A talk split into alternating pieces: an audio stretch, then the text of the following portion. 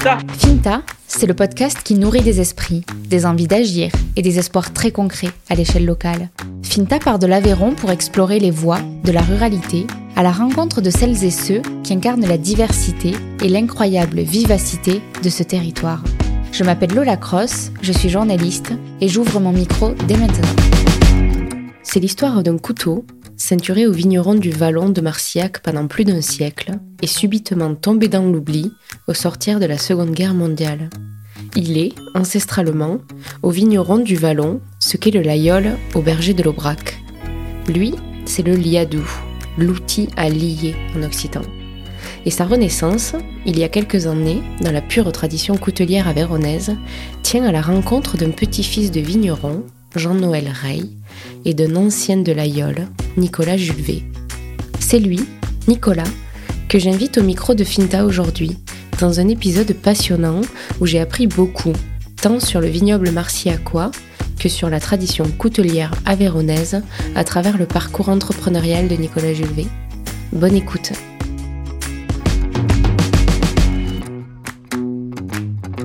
Bonjour Nicolas. Bonjour Lola. Merci beaucoup euh, de m'accueillir euh, aujourd'hui ici. On est euh, à Marcillac. Est-ce que tu peux me dire précisément où est-ce qu'on se trouve dans le village de Marcillac? Alors on se trouve en plein cœur de, de Marcillac, précisément au 17 quai du Cruau. Est-ce que tu es originaire d'ici? Pas du tout. Alors d'où tu viens? Bah, J'ai passé le, plus clair de mon temps euh, à Rodez. Donc on va dire que je suis plutôt euh, ruthénois d'origine, même si je suis né en région parisienne. Très très rapidement, euh, quand j'étais tout bébé, euh, mes parents sont revenus à Rodez. Et, et, je me suis installé sur la commune de Salle-la-Source en, en 2006. Qu'est-ce qui fait que tes parents arrivent ici? Est-ce que tu peux m'en dire deux mots? Alors, euh, ma mère est avéronaise, mon père est catalan, et pour des raisons professionnelles, en Aveyron, euh, donc la, terre natale de, de ma maman, et euh, ils y sont restés depuis. Et toi, tu as fait le choix d'y rester aussi? Et moi, j'ai fait le choix d'y rester. Euh, ça aurait pu se passer différemment parce que au cours de mes études, j'ai été amené euh, à, bouger. J'ai notamment fait des, des, études commerciales en Haute-Savoie, sur Annecy, euh, jusqu'à la maîtrise. Et, et, par la suite, j'ai été amené à chercher une entreprise dans laquelle je devais faire un stage de fin d'études, donc un stage plutôt de commerce. Et j'avais choisi de, de chercher bon, quelque chose qui me plaisait. Et si c'était pour euh, revenir en Aveyron, une entreprise un peu emblématique, il se trouve que j'ai une opportunité de faire mon stage à, Forge de l'Aïole, qui était euh, l'entreprise qui a, relancé le couteau de l'Aïole euh, à la fin des années 90. Donc la forge, tu y entres comme stagiaire et tu vas finalement euh, y faire ton début de carrière au, au moment, à la, à la, belle époque de la, de la, forge. Exactement, je suis arrivé à, à, la Forge de l'Aïole en début 1994. Euh, donc l'entreprise a été créée en 1987. C'est une époque où l'entreprise était en plein euh, boom, en plein développement. Le Layol était en plein boom et, euh, et, je suis arrivé à un moment où euh, le développement commercial était extrêmement fort.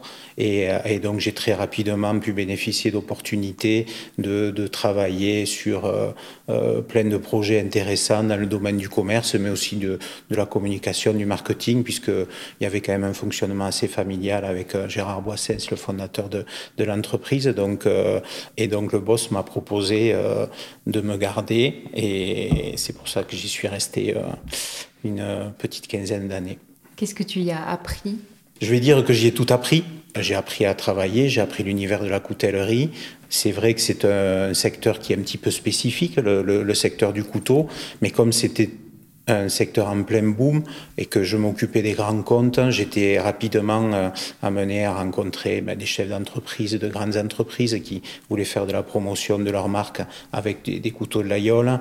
Je, je, vendais aussi des couteaux de l'aïole aux, grands restaurants, donc euh, j'avais un, carnet d'adresses assez sympa et le fait d'être au contact de ces, de ces gens-là, plus au contact des gens du pays, c'est-à-dire je m'occupais aussi des, des, boutiques et des revendeurs en Aveyron, ben c'était, c'était, c'était super, super enrichissant et, super plaisant. Comment tu l'expliques ce boom des années 90 pour le Layol? Ça tient à quoi? J'ai pas en tête l'histoire. Le, couteau de Layol, petit à petit, c'est le la Deuxième Guerre euh, mondiale euh, avait euh, disparu en tant qu'objet fabriqué localement au bénéfice de Thiers, qui est la capitale de la coutellerie, et qui avait comme elle l'a fait pour bien d'autres couteaux français et d'autres couteaux régionaux, repris euh, à son compte la fabrication du couteau de l'Aïol à Thiers, pendant qu'à l'Aïol, il ne s'en faisait pratiquement plus. C'est-à-dire qu'il y avait les, les, maisons emblématiques de l'Aïol, comme Calmels et, et, quelques d'autres, qui étaient restées à l'Aïol, mais qui n'assuraient pas la totalité de leur production, donc qui travaillaient avec, euh, euh avec, euh, avec Thiers. Et dans les années, au milieu des années 80, il y a eu un projet de faire renaître la fabrication du couteau euh, sur euh, la commune de l'Aïole. Un projet mené euh, par le maire de l'Aïole de, de l'époque, Jean-Louis Cromière, par, par Gérard Boissens et, et qui a abouti à la création de Forge l'Aïole dont le but était de, de, faire revivre et de refabriquer le couteau l'Aïole entièrement sur place avec une stratégie marketing qui s'est avérée extrêmement performante extrêmement puissante puisque c'était faire connaître le, couteau de l'Aïol, un couteau de paysan, un couteau rural qui était, on va dire, connu localement, le faire connaître auprès d'une clientèle urbaine et branchée. Euh, ils ont décidé de, solliciter Philippe Stark pour créer euh, l'architecture du bâtiment, pour créer une gamme de couteaux et pour se créer une image, une image moderne, une image urbaine, une, une image euh, haut de gamme. Et c'est comme ça que ça, que ça a décollé. D'accord, ok. Ouais, J'avais pas forcément en tête que ça venait euh, de, de la forge, enfin que cette impulsion a été portée. Euh, c'était, c'était, ouais, c'était cette très très forte impulsion a été portée par, par la forge de la gueule.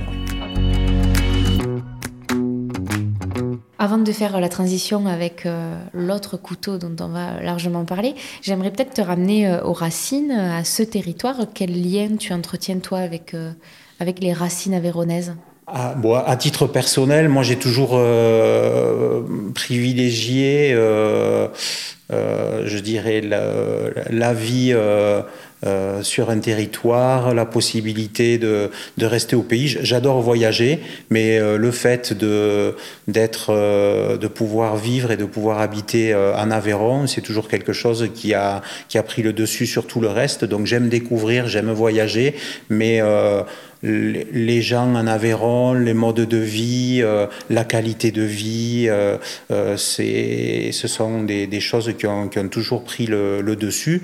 Donc au niveau des racines, bon moi comme je te l'ai dit, c'est, du côté de, ma mère qu'on a des, a des racines avéronaises. Mon père est catalan. je suis allé beaucoup en Catalogne, j'y vais toujours et j'aime, et j'aime beaucoup aussi. D'ailleurs, il y a beaucoup de, de choses qui sont assez communes, y compris d'ailleurs dans le dans, dans dans, la langue, mais euh, je me, je me plais comme ça. J'ai jamais eu vraiment le souhait d'aller m'installer euh, euh, beaucoup plus loin, que ce soit pour des raisons professionnelles ou, ou des raisons personnelles. Donc, y compris pour entreprendre, donc parce que Nicolas, tu es à l'origine de la création du, du liadou de l'Aveyron, alors création, de la renaissance peut-être du couteau du liadou de l'Aveyron. là encore, le lien, les racines, c'est vraiment dans le storytelling de, ta marque, hein, puisqu'on on, y est complètement. Le liadou, c'est en occitan, ça veut dire l'outil à lier. Et donc, c'était euh, le couteau traditionnel des, vignerons de Marcillac. C'est ça. Bah, je veux bien que tu me l'expliques parce que tu le, diras bien mieux que moi. D'où il vient ce couteau? Alors en fait, c'est un couteau qui partage euh, pas mal de choses avec son cousin le Layol. J'entends par là que c'est un couteau paysan. Le Layol est le couteau des bergers de l'Aubrac et le, et le Liadou est le, couteau des vignerons de, de, Marcillac.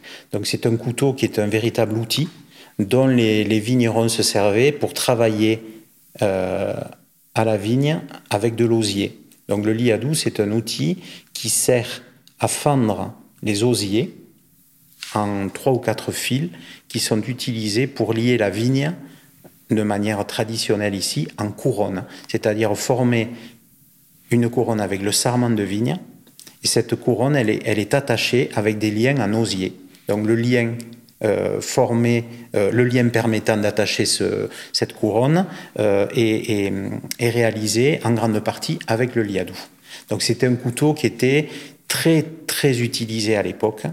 Quand je dis à l'époque, c'est jusqu'à la Deuxième Guerre mondiale, euh, puisque le vignoble de Marcillac était bien plus important qu'aujourd'hui. Il y avait pratiquement 2000 hectares et toutes les vignes étaient liées à l'osier.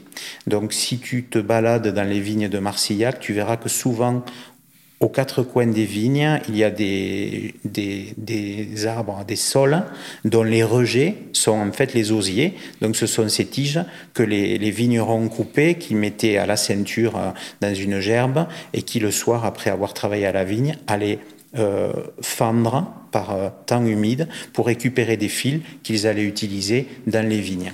Et c'est une, une technique qu'on retrouve euh, euh, dans d'autres vignobles, mais qui euh, nécessitait un outil comme le liadou exclusivement sur, sur Marcillac.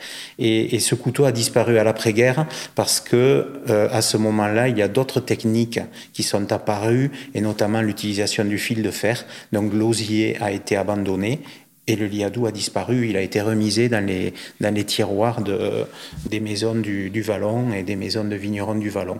Et donc pour en revenir à la renaissance de ce couteau, euh, c'est l'histoire d'une rencontre avec, euh, avec Jean-Noël Rey, qui est un petit-fils de, de vigneron, et qui un jour a pris contact avec moi en me présentant ce couteau qu'il avait qu'il tenait de son grand-père euh, décédé, sa, grand-mère lui avait, lui avait remis ce couteau et il me l'a montré. J'ai, été euh, très très étonné, j'ai été très surpris parce que c'est quelque chose que je ne connaissais pas, même après avoir quand même côtoyé euh, l'univers coutelier aveyronais pendant longtemps. Et, euh, et, je me suis dit, je me suis posé beaucoup de questions et en même temps je me suis dit, ce couteau, même s'il était très usé, il était un peu abîmé, il m'a fait un effet ça a été, ça a été euh, pas un choc, ça serait excessif de dire ça, mais euh, j'ai beaucoup aimé ce couteau et j'ai voulu m'intéresser à son histoire et, et, et euh, en savoir plus et, et, savoir aussi pourquoi il avait disparu. Et, euh, c'est un petit peu comme ça que ça a démarré. Alors ce qui est marrant, c'est qu'au départ, euh, Jean-Noël Rey, il était venu me voir pour une autre raison. C'est qu'à l'époque, j'avais une petite coutellerie à l'Aïole. Et lui, il cherchait à trouver des sous pour financer la restauration de l'orgue de l'église de Marcillac dont il s'occupait. Et euh, il s'était dit que faire faire des couteaux de l'Aïole euh, et les revendre aux sympathisants et aux membres de l'association, un peu d'argent, alors euh, pour trouver un peu d'argent pour financer la restauration de l'orgue. Et comme c'est tombé au moment où il me montrait ce couteau, euh, on s'est dit, mais euh, c'est pas des, couteaux de l'aïeul qu'il faut qu'on fasse. Il faudrait qu'on en profite pour fabriquer une petite série de, de, liadou. Et euh, ça nous permettrait aussi de le présenter aux Marcillacois et puis aux gens du pays et d'aller chercher leur caution et voir s'il y avait une adhésion à, à ce, à ce couteau, si les gens étaient contents de le voir euh, renaître, même si c'était juste sur une opération ponctuelle. Et donc c'est parti comme ça, avec un manche réalisé en chaîne provenant des tuyaux de l'orgue de Marcillac. Donc moi, étant à l'Aïole, j'ai mis en fabrication une petite euh, euh, série de couteaux après avoir rencontré plusieurs vignerons pour récupérer non seulement des, témoignages, euh, des bribes d'histoire, des anecdotes, mais aussi des vieux couteaux euh, que je puisse utiliser, que je puisse démonter pour voir comment ils étaient faits, de manière à refabriquer un couteau à l'identique.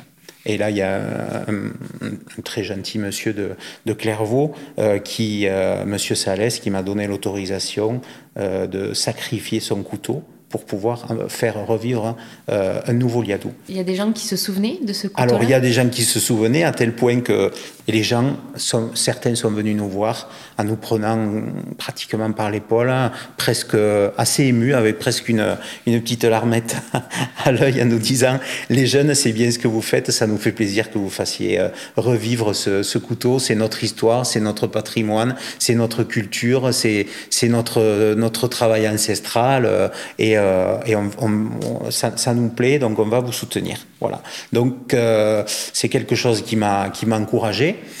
Bon, je, avec les expériences professionnelles passées, où j'ai pris quelques petites claques, euh, comme on prend tous euh, euh, de temps en temps dans notre vie, je gardais aussi à l'esprit la difficulté de s'atteler à un tel projet et, les obstacles que j'allais rencontrer, d'autant plus qu'il y avait une très grande majorité de gens qui m'ont regardé avec des yeux en me disant mais tu, es fou, tu, tu, tu, vas pas te lancer là-dedans, tu, ne t'en sortiras jamais, ça va intéresser personne, ce couteau il est oublié, les vignerons quand ils s'en étaient servis et qu'il était, euh, il les jetait. Enfin, ça n'a aucun sens, ça n'a aucun intérêt. Ne te mets pas là-dedans. Mais j'avais quand même senti quelque chose euh, de très fort. Et puis pour moi, c'était une opportunité de d'essayer de, de, créer un, projet de, de, territoire et de faire revivre quelque chose à, un moment où j'étais encore à l'Aïol, mais j'avais fait le tour de la question. L'Aïol, j'ai travaillé euh, une, une quinzaine d'années, j'avais fait un petit peu le tour, je sais comment ça se passe, il y avait des choses qui ne me plaisaient plus trop, et donc ça a été l'opportunité de se dire, tiens, mais écoute, tu vas, tu es à Salle la Source, tu vas descendre dans le Vallon, et tu vas t'occuper de ça, donc je me suis lancé, et donc en fin 2016, j'ai créé cette, euh, l'entreprise Le Liadou du Vallon. Quand tu, quand tu parles de la première rencontre, donc de ce couteau qui t'a marqué euh, visuellement, euh, physiquement pour ce qu'il était, est-ce que tu peux le décrire? Alors, ce qui est, ce qui est marquant, c'est que c'est un, couteau qui est costaud, et, dont on voit bien que c'est la, la fonction qui a, qui a fait le design en fait. C'est-à-dire c'est un couteau qui a une lame qui est épaisse, qui a un manche qui est assez gros, avec un, euh, un mécanisme qui est, qui est ferme, qui est, qui est robuste le mécanisme, c'est le ressort. Et en même temps, une fois que qu'on manipule le couteau et qu'on l'ouvre, il y a une, euh, il y a une forme qui est, qui est assez euh, élancée, qui est assez atypique, euh, qui est assez pure et qui m'a qui m'a marqué et qui et que j'ai trouvé vraiment vraiment belle, sobre, simple, mais vraiment vraiment belle et, et c'est ce qui c'est ce qui m'a c'est ce qui m'a vraiment marqué. Et toi, donc, avec le, le choix de, donc, du liadou du Vallon, c'est de faire passer de, de, ce couteau ancestral qui était un outil euh, et le mettre, toi, sur les, les, plus belles tables de restaurant. Ça devient vraiment un couteau de table. Ce n'est plus l'outil euh, du alors, vigneron. Alors, au départ, euh, la première chose, c'était de se dire de, de, de, le faire revivre euh, parce que euh, je considérais qu'il avait un lien très fort avec son pays et qu'il euh, véhiculait des valeurs euh, dont on avait besoin à, notre époque et que pas mal de, gens allaient retrouver dans ce couteau. Et le, le liadou traditionnel, c'est un modèle qui se plie. Donc c'est un couteau de poche qui a une fonction d'outil pour les vignerons tels que je te l'ai décrite tout à l'heure et qui en même temps est un couteau polyvalent au même titre qu'un layol pour euh, casser la croûte, pour manger, pour euh, couper un bout de bois, pour euh, ouvrir un courrier, enfin pour faire tout un tas de, choses de, la vie quotidienne. Et on l'a ensuite décliné dans d'autres dans d'autres gammes. Alors tu parlais des chefs et des restaurants, ça c'est arrivé après. Donc je n'avais pas en tête euh, de, cibler directement les, restaurateurs. Il se trouve que quand les restaurateurs, notamment aveyronnais, ont eu vent de euh, la, la renaissance de ce couteau, ils ont pris contact avec moi en me disant c'est super ce que vous faites, ce couteau il est beau, pour nous c'est une histoire à raconter à nos clients, on le veut pour nos, nos tables, et c'est comme ça que ça a démarré. Et donc les premiers chefs aveyronnais, on a démarré avec Cédric Gaston à l'auberge de l'Adi. Ensuite, il y a, le, il y a, il y a Julien Boscus, le, le, fils de Pierre Boscus de Saint-Cyprien, qui, qui, était à l'époque chef étoilé à Paris, euh, qui, qui nous a sollicité. Puis ensuite Alexandre Bourdas à, à Honfleur, qu'on est allé voir, qui est un ancien de chez, de chez Brass et euh, qui est devenu notre ambassadeur. Et puis de, de, bouche en oreille, de fil en aiguille, c'est vrai qu'on est arrivé à un stade aujourd'hui où même moi j'ai un peu de mal à y croire parce qu'on équipe une cinquantaine de chefs et dans ces chefs il y a des il y a des trois étoiles, il y a des deux étoiles, il y a des chefs hyper euh, médiatiques comme Cyril Lignac dont on a équipé les, les, les tables des, restaurants à Paris. Donc pour nous c'est une image et c'est une notoriété, c'est une communication qui est top. Donc au début, euh, tu commences à fabriquer, tu, tu, es aidé par une entreprise à Espalion, par un coutelier à Conques. Oui. Et, aujourd'hui, tu es donc à Marciac, dans cette même boutique qui est aussi atelier. Tu as trois artisans euh, qui bossent pour toi et qui produisent tout ici Tout est produit à Marciac Alors, euh, au tout début, euh, je suis parti de rien. Donc, j'avais la connaissance de l'univers de la coutellerie, j'avais un carnet d'adresses, tant au niveau des clients que des fournisseurs, mais il fallait mettre en place, bien entendu, une production. Je n'avais pas les moyens de produire, donc j'ai externalisé la, fabrication en sous-traitance, en sollicitant euh, différents ateliers qui m'ont fabriqué des pièces détachées et qui, et, par ailleurs, ont fait la fabrication du couteau. Mais mon projet, c'était, dès que possible, de créer un atelier à Marcillac, qui est le berceau du liadou, même si le liadou n'a jamais été fabriqué sur place. Le liadou était fabriqué plus à Rodez ou à même de Casseville et même sur la fin euh, à Thiers. Et mon projet, c'était de refabriquer le Liadou à Marcillac. Donc dès que j'ai pu avoir accès à euh, un, local qui me permette de créer un atelier avec une boutique attenante, là où on se trouve aujourd'hui, euh, j'ai foncé. Et ça, c'est intervenu en mai 2018. Donc aujourd'hui, dans cet atelier, on fabrique le couteau, mais à partir de pièces détachées que l'on fait fabriquer à l'extérieur. Parce que pour fabriquer des lames, pour fabriquer des ressorts, pour fabriquer les platines, qui sont les principaux constituants, euh, il, faut des, techniques, des technologies, des matériels euh, qui sont lourds, qui sont coûteux et que l'on ne peut pas se permettre d'avoir. Donc moi, j'ai un cahier des charges et je fais fabriquer essentiellement en découpe laser, c'est-à-dire toutes les pièces métalliques sont découpées au laser, je les fais fabriquer en sous-traitance à l'extérieur, je récupère ces pièces et ensuite nos couteliers assemblent les, les, couteaux, fabriquent le couteau jusqu'au couteau fini. D'accord, donc c'est quoi les étapes qui, sont faites ici dans, l'assemblage? Donc nous, on récupère ces pièces et ensuite le coutelier va euh, assembler ces, pièces, va euh, monter le couteau, c'est-à-dire va scier un, morceau de bois ou un morceau de corne en plaquette, le fixer sur le manche de manière à faire le façonnage, de manière à faire le, voilà, le galbe du, couteau. Euh, sur les couteaux classiques, je dirais qu'au niveau du travail de de personnalisation ou de finition, on va pas aller beaucoup plus loin, mais sur des couteaux un peu plus particuliers, euh, on a des couteliers aujourd'hui qui sont jeunes, mais qui sont quand même performant et bien doué. Et, donc, euh, au même titre qu'un couteau Layol, on va pouvoir faire des guillochages sur le ressort, des ciselages sur les platines, euh, proposer différentes nuances d'acier pour des lames et faire des, choses plus travaillées. Euh, et donc, ensuite interviennent les phases de, de, polissage, d'affûtage, de nettoyage. C'est le savoir-faire traditionnel qu'on va retrouver exactement, je dirais, oui, à l'identique à, à.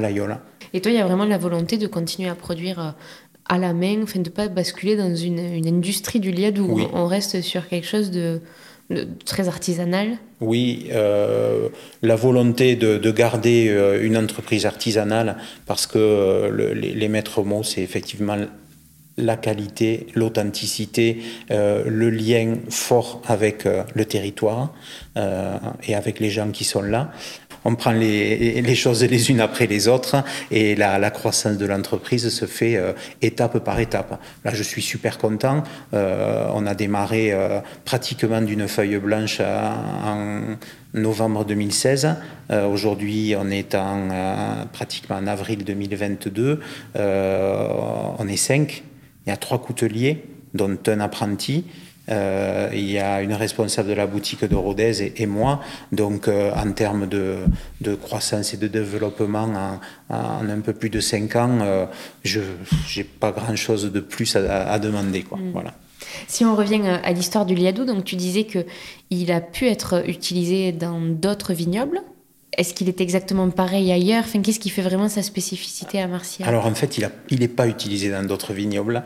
Il y a cette technique ah, d'utilisation de l'osier qui est utilisée dans d'autres vignobles, mais le liadou, on ne l'a retrouvé nulle part ailleurs. D'accord. Étonnamment, on a, on a retrouvé euh, un, couteau qui ressemblait beaucoup au liadou en Bretagne, qui pouvait sans doute être utilisé comme euh, un couteau de pêcheur.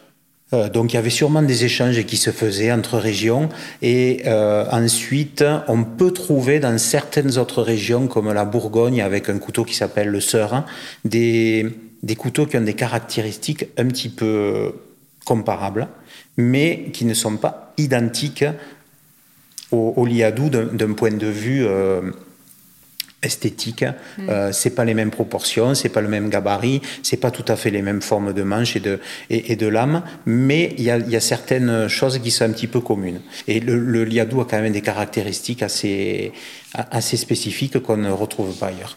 Et donc tu disais qu'il était produit à, Rodez, à Decazeville, euh, puis à Thiers, mais vraiment ancestralement, qu'est-ce que tu as retrouvé de l'histoire du liadou et de sa fabrication ici? Alors, euh, l'origine du liadou est jusqu'ici euh, très difficile à, retracer. Euh, on a pu remarquer que son âge était à peu près comparable au, au, au, peut-être un siècle et demi d'histoire pour le liadou, euh, qu'il était, euh, il a été fabriqué euh, au début du, du 20e, il était fabriqué, on a retrouvé des lames marquées l'horaire à Rodez, Gouzy à Rodez, Roche à Decazeville, Bec à Rodez, sur le, les, les liadous de, de, de l'après-guerre, hein, enfin de la, la, Deuxième Guerre mondiale, euh, Sauzet d'Angély à, à Thiers qui a dû en fabriquer quelques-uns euh, sur la fin. Et ensuite, c'est un couteau qui a disparu. Mais c'est un couteau qu'on trouvait donc avec la marque des couteliers, des taillandiers euh, aveyronnais. Localement sur Marcillac, il était distribué par deux quincaillers qui s'appelaient Bédos et Bex et qui marquaient les, faisaient marquer les lames de leur liadou à leur nom et qui fournissaient donc les, les vignerons localement en outils et toutes les différentes choses dont ils avaient besoin pour travailler à la vigne. Donc c'est ce qu'on a pu retrouver. L'origine précise du couteau, qui l'a a dessiné, qui, je ne sais pas. Est-ce que peut-être en deux mots, Nicolas, tu peux me faire une brève histoire euh, des, du vignoble marcillacois? Donc tu disais que euh, il était bien plus important euh, avant-guerre qu'il ne l'est aujourd'hui. pourquoi cette bascule? Alors, ben, c'est un petit peu les, raisons que l'on évoque aussi dans le, dans le Nord Aveyron. C'est un territoire qui a connu un exode rural massif à un certain moment. Euh, et à proprement parler, pour le vignoble, euh, il y a eu euh, le gel, il y a eu le phylloxéra.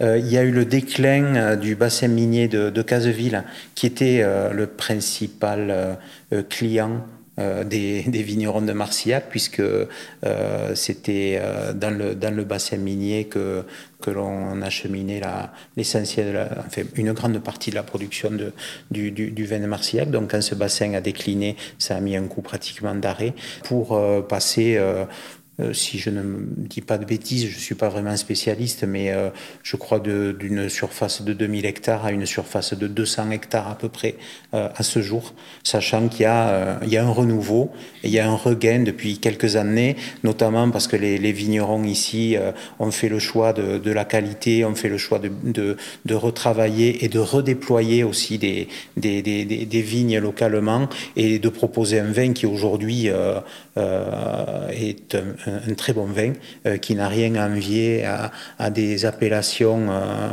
euh, bien plus connues ou bien plus prestigieuses et qui est intéressant parce qu'il a, il a conservé toute sa, sa typicité et le caractère du territoire sur lequel il est fabriqué. Et ça, c'est précieux. Et je pense que c'est ce, qui est, ce qui est intéressant de valoriser. C'est en tout cas ce que j'essaie de faire moi sur, sur, sur le couteau.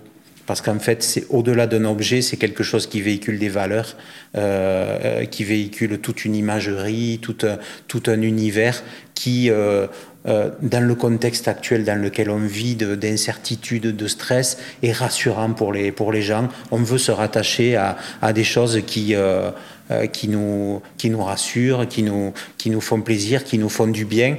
Est-ce que tu avais, avant le liadou, un lien avec la vigne, toi? Est-ce que tu... Pas du tout. Non. Pas du tout. J'apprécie le, le, le, vin. Euh, on est une, petite bande de, copains, on aime à se retrouver de temps en temps pour goûter quelques, quelques bonnes bouteilles et pour parler un petit peu de vin et puis en profiter pour, pour passer de, de, bons moments, mais je n'avais aucun lien euh, et j'ai beaucoup euh, découvert et beaucoup appris euh, depuis que je me suis installé à Marcillac, parce qu'avant ça, je connaissais très très peu de la vie du vigneron, très très peu du vignoble de Marcillac et relativement peu du, du territoire de, du Vallon de Marcillac, même si j'y habite depuis, depuis 15 ans. là, dans un contexte de, pénurie aussi de certains matériaux, si le fil de fer vient à, disparaître, on peut rebasculer sur l'osier avec le liadou C'est envisageable alors le, fil de fer va pas va pas disparaître et puis les techniques modernes sont, sont là et, elles sont bien utilisées. Euh, certains euh, vignerons lient la vigne de manière traditionnelle et la plupart sont équipés de leur liadou. Et, et, heureusement. Nicolas, j'aimerais t'amener sur la dernière question de Finta qui est toujours la même pour tous les invités. Cette question, c'est en quoi est-ce que tu crois? Si tu ne dois retenir qu'une conviction. tu as 4 heures. Alors là, c'est la question qui est. Euh, c'est la question piège. En quoi est-ce que je crois?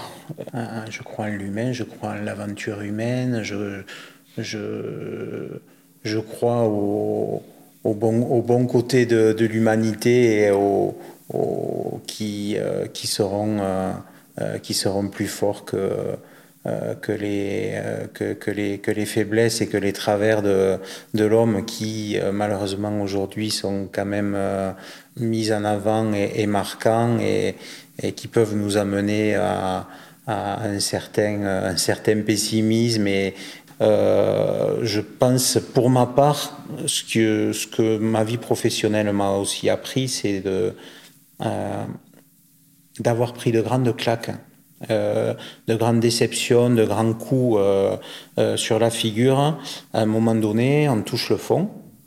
Et puis on se dit que si on veut rester vivant, on n'a qu'une solution, c'est de remonter à la surface et, et c'est de, de, se battre. Et on se rend compte que euh, ça peut être euh, se mettre en mode euh, entre guillemets un peu combat. ça peut être aussi une philosophie de vie qui permet de se construire et, et, qui permet de, de, structurer un petit peu son, son, expérience de vie, ses relations avec les gens. Donc moi c'est ça un peu ma, ma, ce que les principales choses que j'ai que j'ai apprises ces, ces 20 ou 30 dernières années. Merci beaucoup Nicolas. Avec plaisir. Merci. Vous êtes arrivé au bout de ce nouvel épisode de la saison 2 de Finta. S'il vous a plu, parlez-en autour de vous, partagez-le à vos amis. C'est le meilleur soutien que vous puissiez apporter à Finta pour qu'il continue son chemin. Retrouvez Finta sur Instagram, sur Facebook ou sur LinkedIn pour ne rien rater des nouveaux épisodes et de leurs coulisses.